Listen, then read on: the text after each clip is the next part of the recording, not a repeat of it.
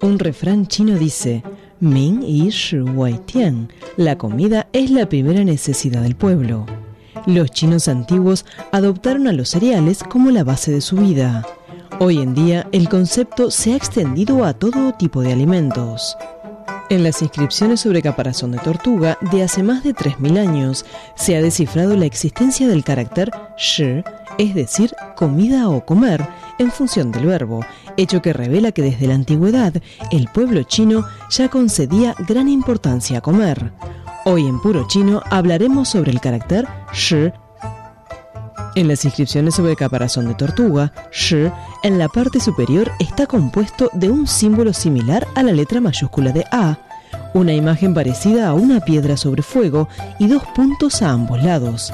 La A representa la acción de envolver o cubrir la comida, mientras que los dos puntos, según algunos expertos, simbolizan los granos de mijo, ya que este formaba parte de los alimentos principales de aquel entonces.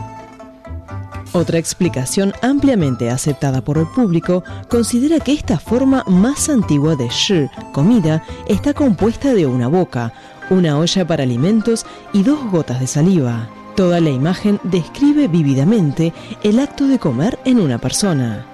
Desde la antigüedad, los chinos prestan alta atención a lo que comen y a la manera con que cocinan la comida, porque para ellos comer no es solo una forma importante de subsistencia, sino también una costumbre, un rito y un arte, y aún más es una expresión emocional. Como un medio de vida desde la antigüedad, muchos chinos se ganan la vida abriendo restaurantes, casas de té o posadas, todas sus actividades están relacionadas con comer. Lo mismo sucede entre los chinos residentes en el extranjero, los cuales llevan de esta manera la comida china a todos los rincones del mundo. El origen de muchas historias de la literatura china se ubica en los restaurantes, y además el pato laqueado, chuang chu te, los panecillos de relleno de carne, kou li y muchas otras marcas consagradas de la comida china gozan de reputación internacional. Como una costumbre, el comer forma un aspecto trascendental de la vida del pueblo chino durante todo el año. El primer día de la fiesta de la primavera se comen ravioles chinos. Medio mes después, es decir, para el día de la fiesta de los faroles, se preparan las albóndigas de arroz glutinoso yuan xiao. Además, los chinos tienen el songzi, tamal chino, para la fiesta del bote del dragón, o el pastel de la luna para el día del festival de medio otoño, entre otros tantos. La cena de la víspera del Año Nuevo chino es indudablemente el más importante acontecimiento del año para comer. El comer es también un rito que acompaña la vida entera de los chinos.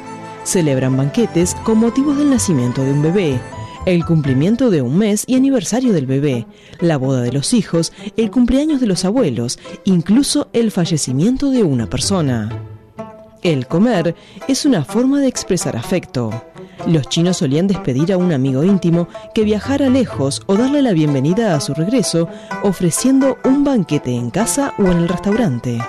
La expresión ¿has comido? ni cholama sirve como una forma específica de los chinos para saludarse, pero la pregunta no tiene intención de saber si realmente has comido o no, simplemente significa hola. Los chinos han convertido el acto de comer en un arte gente de diferentes lugares del país, aprovechando los riquísimos ingredientes alimenticios y usando los más diversos métodos de cocción, han creado gastronomías con distintos e inconfundibles sabores locales. Amigos, hoy hemos hablado sobre el carácter shi, comida, y la cultura de comer de China. Por más información, visiten nuestras páginas web espanol.cerei.cn o espanol.china.com. Seguimos con más China en Chino.